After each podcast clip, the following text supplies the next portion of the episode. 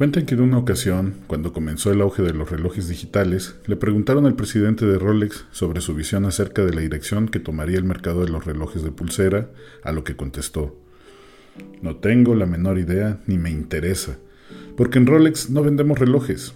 Hagamos una reflexión, dijo el presidente. ¿Para qué sirve un reloj? Para ver la hora, ¿no es cierto?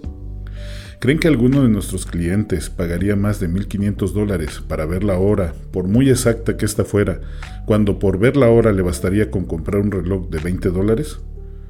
En Rolex no vendemos relojes, vendemos prestigio, vendemos una joya que habla por sí sola y que transmite que quien la lleva es una persona de éxito, que le va bien en la vida y además puede ver la hora.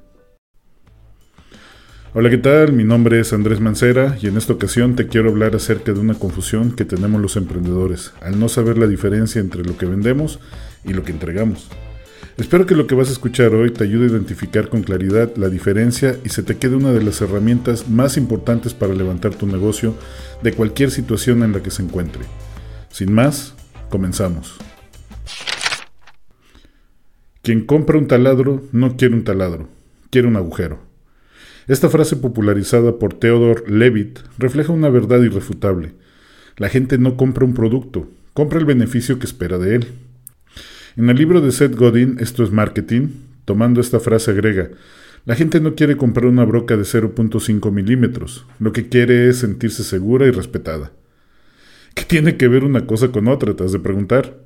Mira, cuando tú vas a comprar una broca para hacer un hoyo, tú no quieres ni la broca ni el hoyo para, per se.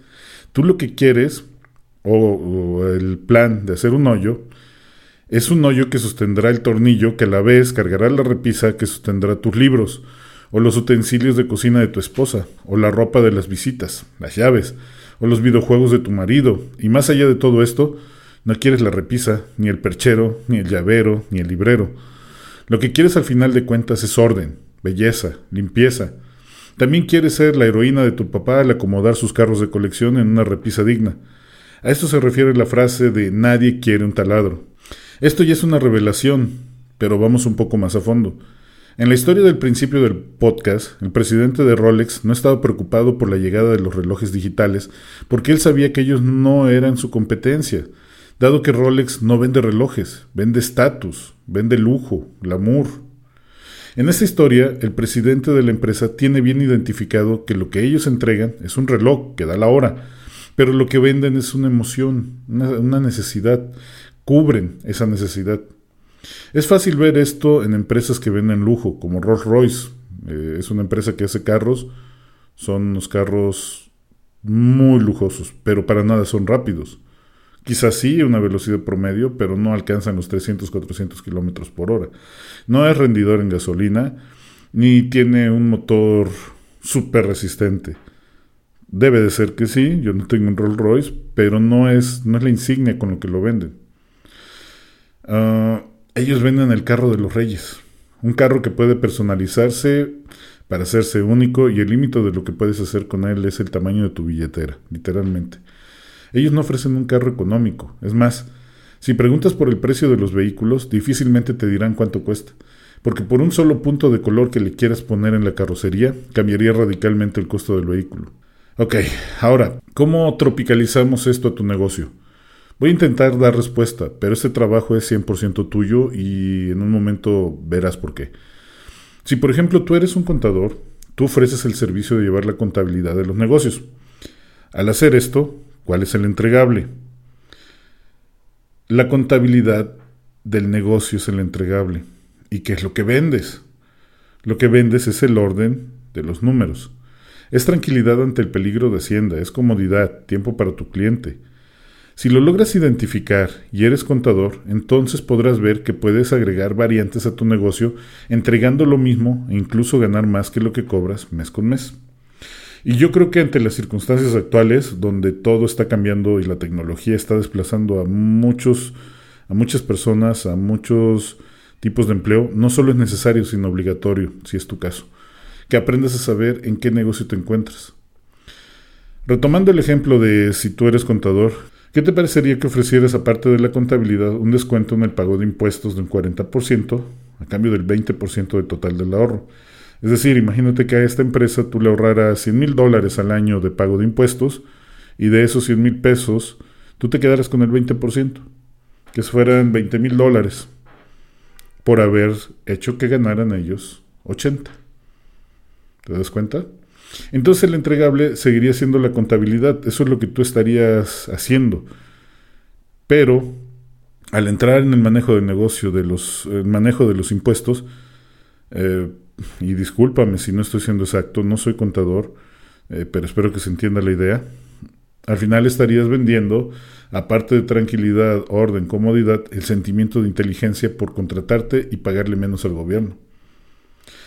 Hay un ejemplo muy común que ocupan los compañeros que hablan de negocios y es Starbucks. Verás, Starbucks vende café, al igual que lo hace Bola de Oro, la parroquia, Café Andati, Punta de Cielo o la cafetería que ustedes gustan y manden de donde quiera que sean ustedes. Pero la pregunta es, ¿por qué en todas las demás cafeterías el café oscila entre un dólar, dos dólares, y el de Starbucks llega a valer cuatro dólares? Y muy mi percepción, probablemente estoy muy equivocado, a lo mejor aquí en la ciudad donde yo vivo el café no lo escogen bien, pero es de mala calidad. Y lo venden. y lo venden caro y la gente lo paga. Esto es porque el café es el entregable, pero lo que ellos venden va relacionado al lugar que ellos fabricaron para ti, que según Howard Schultz sería el tercer lugar. Y esto es donde el primer lugar que tú habitas es tu casa. El segundo importante, segundo en importancia de tu vida, es donde trabajas. Y el tercero es Starbucks. Tiene que ver también con el estatus, al hacerte sentir importante, al traer un café que no cualquiera paga y que puedes presumir. ¿Te das cuenta? A lo mejor me has de estar diciendo, sí, pero yo tengo una tienda de barrotes, vendo lo mismo que mi competencia de la esquina, y lo que vende un Oxxo, y lo que vende un Yepas, o un 7-Eleven. Lo siento mucho, pero no es así. No vendes lo mismo aunque tenga los mismos productos. Voy a hacer una acotación aquí para poner en contexto a las personas que me escuchan de otras partes del mundo. En México es muy común las tienditas de la esquina, que son pequeños negocios familiares que se dedican a vender productos de abarrotes, medicamentos, licores, cigarros, productos de higiene personal, algo de comida, etc. Y los Oxos, Yepa, 7-Eleven son cadenas muy grandes de pequeñas tiendas que están distribuidas por todo el país. Dicho esto, no venden lo mismo. Tú puedes tener una tienda y enfrente un Oxxo, y puede ser que veas cómo se está llevando a tu clientela y te podrás decir que no entiendes por qué si ellos dan más caro. No tienen el mismo surtido que tú tienes y la atención no es personalizada. Sí, pero Oxxo no vende lo mismo que tú vendes. Oxxo vende comodidad, practicidad, tiempo. La mayoría de los Oxxos tienen un lugar donde estacionarse, tienen clima agradable y están de paso por las avenidas principales. Además, puedes pagar tus servicios, hacer depósitos y retiros de efectivo todo en el mismo lugar. Los productos que venden son accesorios. ¿Te das cuenta? No quiere decir que lo que venden no sea un negocio para ellos, porque no lo dan barato, dan caro. Pero tú al entrar por la comodidad, porque tienen clima, porque vas a hacer un pago de teléfono, vas a hacer un depósito, te van a hacer una transferencia, tú cuando entras ahí ya no te preocupas en salir a buscar a otra tienda un refresco que te lo den un peso o dos pesos más barato, centavos de dólar más barato. No te vas a salir, todo lo vas a comprar ahí. Vas a pagar más, pero estás pagando esta comodidad que ellos están ofreciendo. Hay otra clase de negocios que están creciendo fuerte, al menos en Veracruz y en el centro del país, que son los mini supers netos y las 3B. Las 3B son bueno, bonito y barato, suena chistoso al menos aquí en México, porque es un dicho que nosotros decimos. Pero estos negocios venden productos genéricos de los originales con mediana calidad, algunos son muy buenos, pero mucho más baratos que en otros lugares. Ellos entregan lo mismo que tú, pero lo que venden es precio, ahorros, más por menos. Inteligencia, si lo forzamos, porque el que compra allí no malgasta como lo vas a hacer tú en los supermercados, al menos en su mente. Si estoy logrando mi cometido, entonces te puedo hacer esta pregunta. ¿Qué es lo que vendes tú? Fíjate, conozco una tienda que está en una esquina donde convergen tres calles y a la redonda no hay otra tienda. El mercado más cercano está a cinco cuadras y los negocios que se puede decir que venden algo similar están a tres. Este amigo se dio cuenta que los vecinos, si quieren frutas, verduras, pan, queso, etc., se tienen que mover entre tres o cinco cuadras. Lo que, lo que hizo el dueño fue poner a la venta todo esto. Lo da bastante caro y el servicio de sus empleados deja mucho que desear, pero vende muchísimo. ¿Por qué será? Si no da barato y el servicio es pésimo, entonces, ¿qué es lo que vende? El caso es muy similar al Oxxo. Te vende tiempo, te evita el cansancio, tiene surtido. Voy a ver si puedo, puedo ampliar más esto. El que vende chapas y candados no te está vendiendo una chapa ni un candado, te está vendiendo seguridad. El que te lava los carros no está no te está limpiando el carro, te vende higiene, te vende limpieza, te vende placer, evocación por los aromas que pueden dejar dentro de los carros. El fotógrafo de bodas vende inmortalidad. Estoy seguro que, que, estoy siendo claro, a veces me falla mucho, por eso hago esta pregunta. Ojalá, si no quedó claro el tema o si tienes alguna duda, déjamelo en los comentarios. Esto es muy importante. En ocasiones me siento incómodo hablando de esos temas porque siento que puedes decir esto es demasiado sencillo, no deberías estar hablando de estos temas pero en su momento, a pesar de que yo tuve un negocio muy grande, no comprendía todos estos temas. Si los hubiera yo comprendido, probablemente mi historia sería diferente y a lo mejor no estaría haciendo un podcast. Entonces, si tienes alguna duda o algo de esto no te gusta, déjame en los comentarios, por favor. Entonces, ¿qué es lo que vendes en tu negocio? Te vuelvo a preguntar, hazte esta pregunta, vas a encontrar cosas muy interesantes. Vamos a seguir con los ejemplos. ¿Qué vende Coca-Cola? Coca-Cola entrega refrescos, pero durante mucho tiempo, durante muchos años, vendió felicidad. Todos sus comerciales estaban dirigidos para hacerte saber que si tú quieres una coca, tú lo que vas a obtener es felicidad, no es un refresco. Vendió alegría. Hoy día se está enfocando en vender autoayuda. esto se llama asociación de marca. Esto lo vamos a hablar en otro video. Pero la idea es conocer lo que estás vendiendo para poder llevar tu negocio a cotas que no conocías. Y te has de preguntar, ¿y a mí de qué me sirve, de qué me puede servir esto si yo voleo zapatos, por ejemplo? Bueno, tú entregas unos zapatos limpios y brillantes, pero el dueño de los zapatos tiene unas emociones específicas.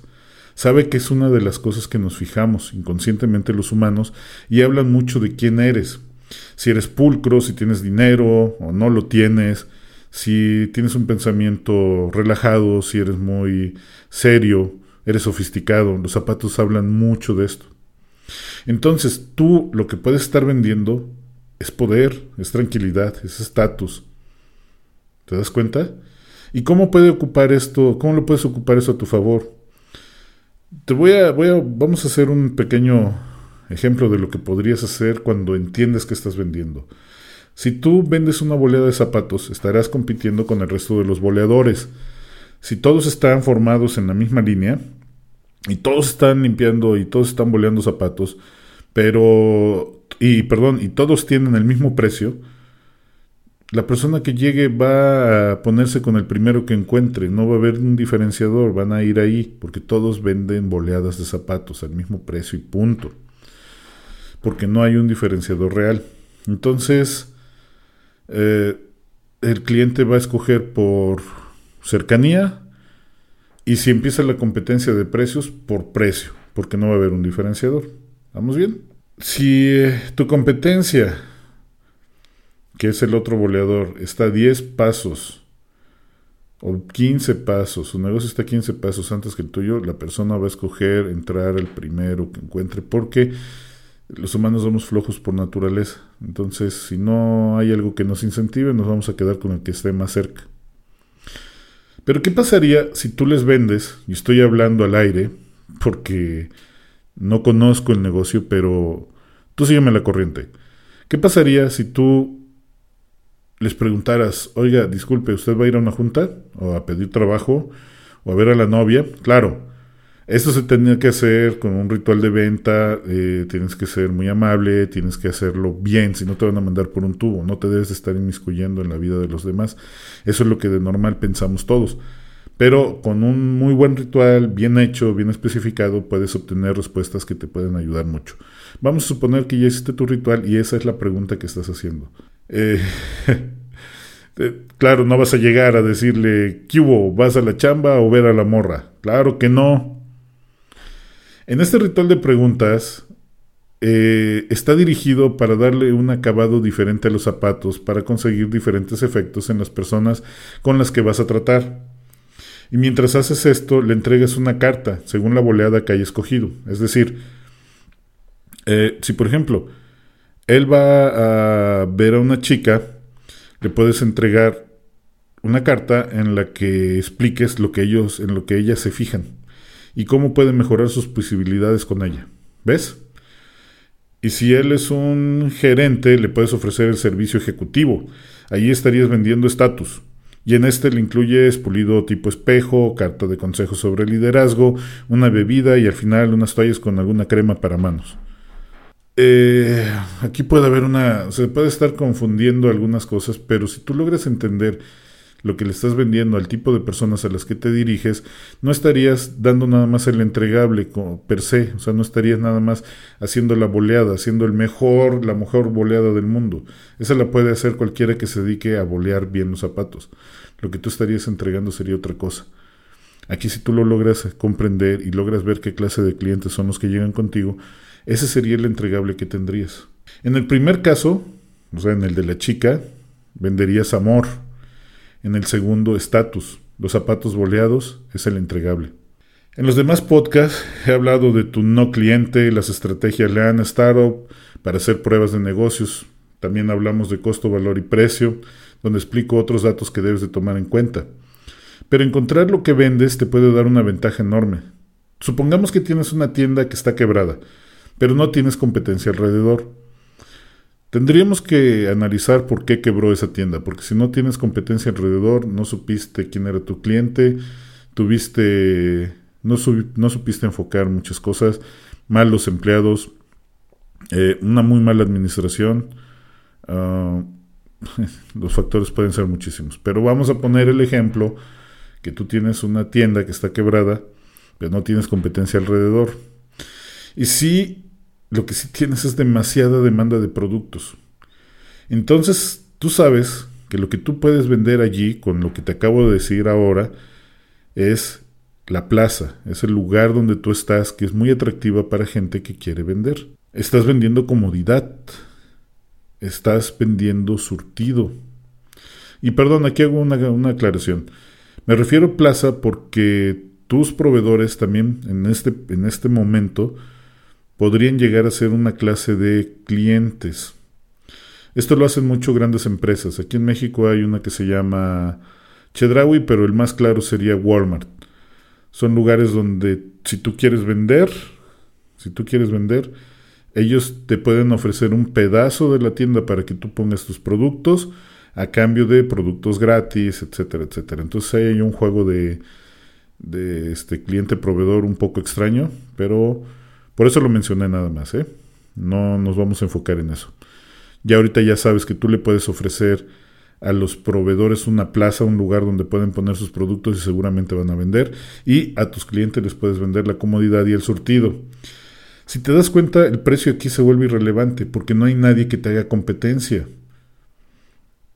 ¿Me estoy explicando? Ahora ya que sabes lo que tú estás vendiendo, que no son los productos que vas a entregar, Puedes hablar con estos proveedores haciendo lo que te acabo de decir. Tengo una plaza excelente, está muy bien ubicada, mucha gente quiere esto. Yo no tengo capital, pero si tú me das a consigna o si tú me fías, podemos hacer negocio.